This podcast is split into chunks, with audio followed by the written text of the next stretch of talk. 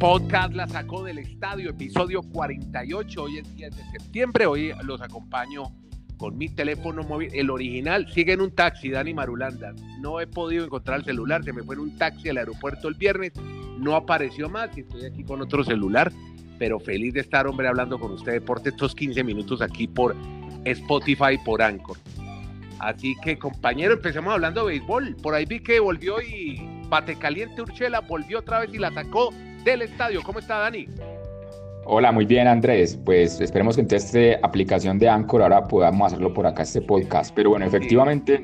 Esto es sonido telefónico, ¿no? Para nuestros amigos que, de pronto dicen, ay, no, es que ustedes suenan, ¿por qué no suenan más bonito en el estudio? No, es que queremos la inmediatez y estamos en las calles y yo en una calle aquí en Bogotá, con un señor aquí al lado que, que está aquí hablando durísimo con la señora. Bueno, cuénteme, ¿cómo le fue a Urchela? Sí, bueno, entonces regresó a la alineación titular con los Yankees y sacó un cuadrangular nada más y nada menos que por el monstruo verde del parque de los Medias Rojas de Boston, así que... Además, pues, Dani, expliquémosle un poco a la audiencia que el monstruo verde es una gigante pared verde en el añejo estadio de Fenway, en el parque Fenway, y además la metió por el sector izquierdo, que es mucho más alto, ¿no? El muro es más alto. Sí, es que los dos estadios más antiguos de grandes ligas es el de Boston y el de los Cachorros de Chicago. Y precisamente ese aroma, esa historia, no lo han querido, digamos, derrumbar y hacer más moderno por todo lo que ha generado en la historia de este equipo. Y aunque se le ha cambiado al, monstruo verde, porque hay unas partes donde ya la gente se puede sentar, antes era simplemente un paredón verde para poder sacar la pelota, pues por allí la, la sacó Urchela y yo quiero aprovechar a este dato, Andrés, porque a los que nos gusta el béisbol en Colombia y en algunos lugares del mundo, a mí me llama mucho la atención esta estadística, es que es la primera vez que hay cuatro colombianos con doble dígito de cuadrangulares en una campaña en grandes ligas. Luchela, que llegó ayer, 9. Mm. Jorge Alfaro Marlins lleva 14. Su Harold Ramírez tiene 10 y Oscar Mercado tiene 10 y Oscar Mercado ayer también conectó su hit número 100 en su debut en Grandes Ligas. Ajá, uff. En el béisbol de grandes ligas. Y hoy hay que estar muy pendiente de José Quintana, que lanza frente a los Padres de San Diego. Y si gana esta noche, gana el primer año en el que lograría 14 triunfos en una temporada. Lo máximo ha sido 13. Lo hizo en el 2016, lo hizo el año pasado y este año también está igualado en esa cifra de 13 victorias, pero hoy puede ser por primera vez 14 triunfos para el lanzador colombiano. O sea que no solamente los colombianos, Dani, están jugando, sino que están jugando bien porque están haciendo buenos números. Sí, y vamos a tener algunos muy probablemente en, los playoffs. Es lo más interesante en el mes de octubre. Julio Terán está muy bien con los Bravos de Atlanta, o al menos la novena Atlanta se está consolidando en la división este de la Liga Nacional para ganar ese banderín y están en, los playoffs. Y ahí está, Terán. Quintana, perdón, Andrés, está, entrando la, está peleando la entrada a los, los Cubs de Chicago como, como el equipo para hacer wild card. Así que por lo menos tendríamos allí a esos representantes y obviamente el caso de Giovanni Urchela, porque ya los Yankees están muy cercanos de asegurar matemáticamente la clasificación a playoff. Bueno, y pusieron el fin, usted que mencionó los Yankees, con la música que resuena en el clubhouse, pese a que estaba cerrada la puerta de la oficina del manager Aaron Boone, sonaba la canción New York, New York, y algunos peloteros unían sus voces a la grabación de Sinatra, y los Yankees pusieron fin oficialmente al reinado de tres años de los Medias Rojas de Boston en el este de la Liga Americana, porque se impusieron justamente, como usted lo menciona, 5 a 0, una, una blanqueada y gran actuación de James Paxton. ¿Y sabe quién más estuvo? David Ortiz, el papi, hizo, el primer lanzamiento ceremonial después de que recibiera hace tres meses un balazo en la espalda en República Dominicana. Sí, qué bien por la recuperación de este que ha sido no solo para, un ídolo para Boston, sino para toda la República Dominicana, el gran pelotero David Big Papi. Perfecto, muy bien. Espérame, toma mi cafecito aquí americano, colombiano y hablemos ahora del Mundial de Baloncesto, porque Argentina fulminó a Serbia con la, segunda unidad, no estaban los titulares, con la segunda, con Luis Escola, hizo acto de presencia al ala pivot, que tiene hoy 39 años, pero cuando estuvo en unas semifinales de Copa del Mundo tenía 26 años y acababa de llegar a la NBA con el pelo largo, además es cola, de pronto si no lo reconocen es que se ha cortado el pelo. Pero Facundo Campazo, mamá mía, madre mía, 18 puntos y 12 asistencias. Qué barbaridad, cómo está este Campazo. Yo creo que ese se vaya para la NBA, este jugador del Real Madrid. Sí, es la figura de esta selección argentina y qué envidia de la buena cuando un equipo de conjunto como los argentinos se entregan tanto por su nación. Es la cuarta vez que Argentina está entre las cuatro mejores selecciones de un mundial de baloncesto y no muchos los tenían en los planes de que iban a llegar a la semifinal. El gran favorito era Serbia. Serbia incluso lo manifestamos en los podcasts anteriores, Andrés, que en la fase clasificatoria había ganado todos los cuartos. Y ahora, sorpresivamente, ni siquiera le da para llegar a semifinales y Argentina entonces está esperando por el ganador mañana de Estados Unidos o Francia para ver quién va a la final por ese lado. Y en, el, y en la otra confrontación, pues recordemos que España derrotó a Polonia hoy. España va a esperar en la semifinal al ganador mañana de Australia o la República Checa, que es la gran novedad en estos cuartos de final del Mundial de Baloncesto en la China. Pero Dani, detallemos un poco la victoria de España, donde hizo gran actuación Ricky Rubio, 19 puntos. Eh, España, entonces usted dice, se ha clasificado un jugador lleno de tatuajes, no sé si lo vio, Willy Hernán Gómez hizo 18 puntos, Rudy Fernández hizo 16 y para completar la debacle del el equipo de Serbia, de, no, eh, ah, no, sí, Polonia. ¿Dónde fue que expulsaron? No, a, a, Jokic, a Jokic lo expulsaron hoy, ¿no? no. Ah, pues sí, con Serbia. Ah, sí, señor. exactamente. A la gran figura de la NBA, Jokic lo han expulsado hoy, ha salido porque insultó a un árbitro y le tocó ver el partido desde las tribunas. Lo mandaron para las duchas. Y en ese tema de España, Andrés, también obviamente la felicidad porque es la tercera vez en la historia de los mundiales que llegan a estar entre los cuatro. Recordemos que ellos fueron los campeones del mundo en el 2006 cuando se hizo en Japón. Y yo no sé si a usted le tocó por allá en el año 1982, a mí no me tocó. El mundial se desarrolló en Colombia y, y España quedó en el cuarto lugar de ese mundial que se desarrolló en tierras colombianas.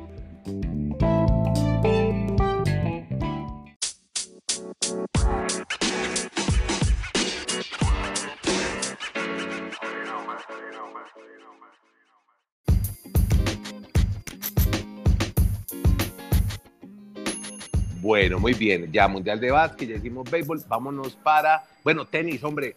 Usted quería echarse un editorial, y me parece válido, sobre eh, María Camila Osorio, la campeona colombiana de juniors. Cabe coronarse en el abierto de los Estados Unidos. Ya es número uno de juniors. Pero ¿qué es lo que tiene que pasar con esta niña que además no pasaba las pruebas físicas ni médicas porque le falta mucho más masa muscular, mucho más entrenamiento a esta niña colombiana cucuteña porque el tenis es un deporte eso, de mucha cabeza, sacrificio y talento. Sí, pero más que una editorial es simplemente una opinión y de, y de Eso es editorial, amigo. Hágale tranquilo, este es su podcast, Sobre todo a los medios de comunicación, porque es normal que en Colombia cuando aparece una figura ya vamos a llegar al exitismo de que queremos verla ya en los primeros lugares. Esta niña tiene 17 años, en diciembre va a cumplir 18 y termina su categoría junior. Así hoy aparezca como la número uno del mundo en la categoría junior, Vamos a recordar que Colombia ya tuvo un número uno junior en el año 2010. No sé si ustedes recuerdan a Juan Sebastián Gómez, un chico bogotano que pintaba para hacer una maravilla, le fue bien en los Juegos Olímpicos de la Juventud. Pero si ustedes miran el proceso de ese muchacho, nunca ha estado ni siquiera entre los 450 primeros de la ATP. Perdido. no le ha dado, exacto. Porque el camino de todos es, es, es, diferente. O sea, yo, yo lo que llamo es a la prudencia y a la calma con María Camila. Es muy talentosa, tiene un gran carisma, tiene una muy buena dinámica en el terreno de juego.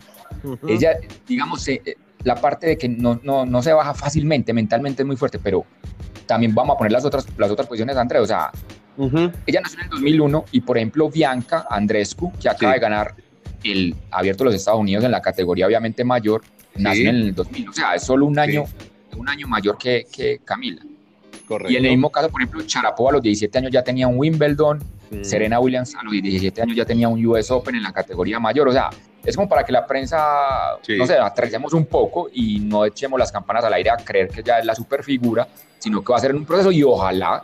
Yo digo, la meta eh, a corto plazo es que el año entrante ya está en el top 100 y creo que eso sería brillante en el proceso para María Camila Osorio. Y además el, el, tenis por los hábitos, la buena alimentación, eh, la buena vida que llevan muchos de los tenistas, pues ha logrado que muchos se retiren. Bueno, ahí están el Big Three, longevos, bueno, sobre todo Roger Federer, que va a llegar casi a los 40 años, y en qué nivel anda hoy hay mucha más vida, más duración en el tenis, como usted lo ha mencionado, y no era como antes. Yo recuerdo una niña Jennifer Capriati también que tuvo mucho éxito, se tuvo que retirar muy joven. pero ya por eh, problemas familiares, porque empezó muy joven y era muy inmadura. Yo creo que hay que irla llevando poco a poco. Y en Colombia hay una expresión que se dice abrir el paraguas, como para excusarse y decir, ah, claro, ahora quieren que no gane María Camila. No, es que estos son tiempos. Si queremos tener buenos resultados, no va a ser en el próximo abierto a Australia, donde ella va a entrar al cual y por su por eh, su ranking, seguro entra el cuadro, pero hay que, hay que ir poco a poco. Si no llega a entrar al cuadro principal, ahora no hay que echarle el mundo encima a esta niña porque porque, hombre, está muy jovencita, es muy niña, es que está saliendo de su casa apenas. Y eso que me contaban eh, el entorno, que no se quiere mover de Cúcuta, Dani. Dice sí, que ir a jugar no quiere ir a vivir ni a, Miami, la han pedido en la, en academia, la de Rafael Nadal está detrás de ella también, la academia de Rafael Nadal en España, pero ella no se quiere mover de su natal Cúcuta.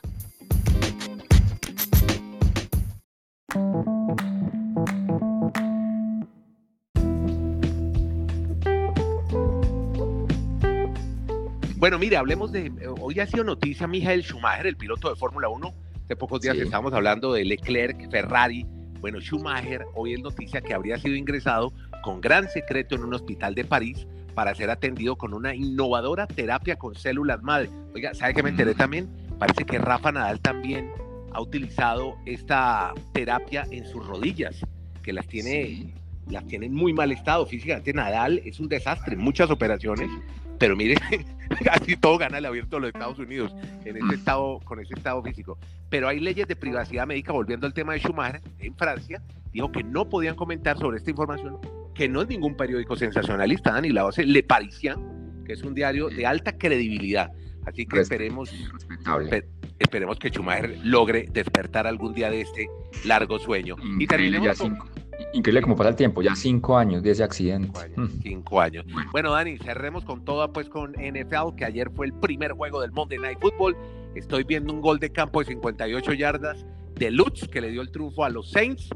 Y también más historias de los Patriotas con su nueva incorporación, Anthony Brown. Antonio Brown. Sí, anoche para los amantes de este deporte es como volver a entender que realmente lo más cercano que a la perfección en cuanto a los deportes o liga en estructura es la NFL el juego ayer estaba faltando 55 segundos con cuatro puntos de ventaja al equipo de los Saints de New Orleans. Pero el equipo de los Texans, que tiene un muy buen calibre para disputar por lo menos el título de su división en la parte sur de la conferencia americana, logró hacer una anotación y entonces se puso arriba 28 a 24 y faltando, mejor, 28 a 27 y faltando dos segundos esa patada que usted menciona de Lutz de 58 yardas le da la victoria a los Saints y es obviamente todos los amantes de la NFL quisieran que todos los partidos se dieran así, porque en total son 256, pero no todos van a salir con ese mismo calibre de que tener dos equipos tan poderosos y que tienen opción de llegar a playoffs. Pero para los amantes, vuelvo a decir, Andrés, de este juego de la NFL, pues anoche fue una jornada de éxtasis por, por todas las emociones que se vieron en el estadio de New Orleans. Le estaba leyendo hoy en New York Times una noticia sobre Antonio Brown, donde dicen que, bueno, se ha incorporado a los Patriots el hombre del casco, digamos el del casco, pero dicen que, que entrar a la cultura de los Patriots o de los Patriots no va a ser fácil.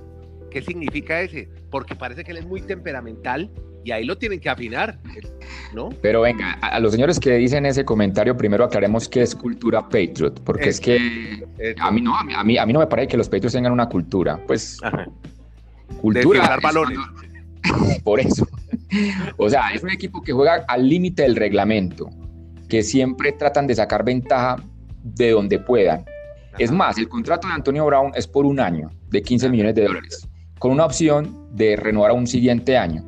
Ellos son muy astutos al ver que si la temporada no es tan brillante para él, lo pueden cambiar a la siguiente temporada por una tercera o quinta ronda en el draft y tener un buen jugador a futuro. O sea, el, el manejo de, de, la, de la gerencia de los Patriots realmente es muy importante, pero todo lo han hecho así y, el éxito de ellos está basado en, esos detalles que para algunos es una situación ilógica de ir contra los reglamentos, pero para los que aman obviamente a los Patriots, pues todo lo verán normal. Pero a mí nunca me digan que, pero a mí nunca me hable de cultura Patriot, porque eso no, no, no, no va con mi, mi, estilo de ver los deportes. Oiga, esa cultura no es igual a la que ocurría en el fútbol cuando vivía, en el fútbol sudamericano cuando vivía Julio Grondona con Argentina, algo parecido.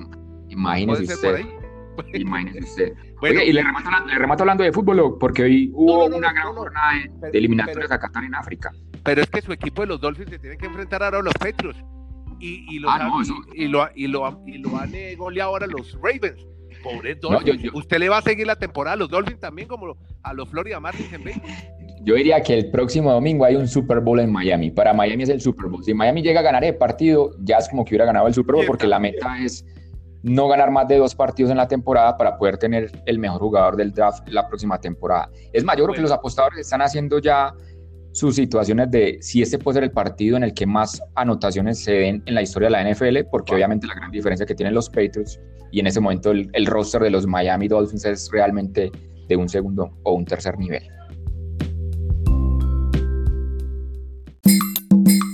Bueno, ¿cómo así que hay ya equipos que ya no van a la Copa del Mundo de Qatar en el 2022? Recordamos, Andrés, ya arrancaron en Asia en el mes de junio, seis selecciones de Asia quedaron eliminadas y ya hoy hay 14 por fuera de África. Ya. Pues ninguna es muy conocida. Podemos mencionar, por ejemplo, a Lesoto, a Burundi, Sudán del Sur, Sierra Leona, Chad, Eritrea. O sea, de esas 20 selecciones ninguna ha jugado un mundial, pero es simplemente como dar a entender el poder que tiene la FIFA, que es capaz de reunir 210 selecciones en el mundo para disputar eliminatorias para 31 cupos a Qatar. En este momento entonces hay 190 selecciones que todavía tienen opción porque eh, hay eliminatorias que ni siquiera han arrancado y en África de las 54 selecciones que tienen, pues ya 40 siguen en competencia y esas 14 se han despedido de Qatar 2022 con solo 180 minutos de juego, ya los despiden. Sí, pero había un equipo africano que me iba a hablar de un equipo que juega sensacional, pero un país que vive en una pobreza absoluta. No, fue muy, muy llamativo ir viendo los informes desde esa eliminatoria africana, la situación de Somalia. Somalia nunca había ganado un partido en las eliminatorias mundialistas, en 11 partidos, y le ganó por primera vez 1-0 a Zimbabue.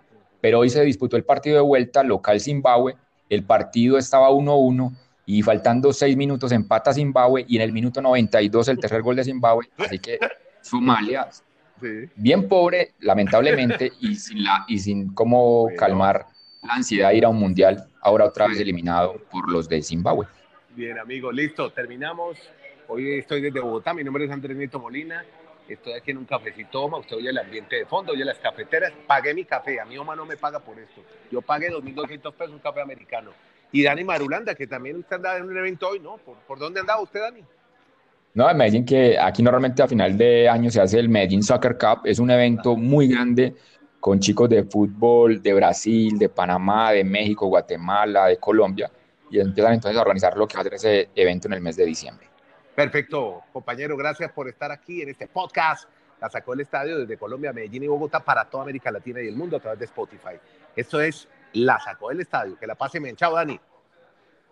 Chao, señor.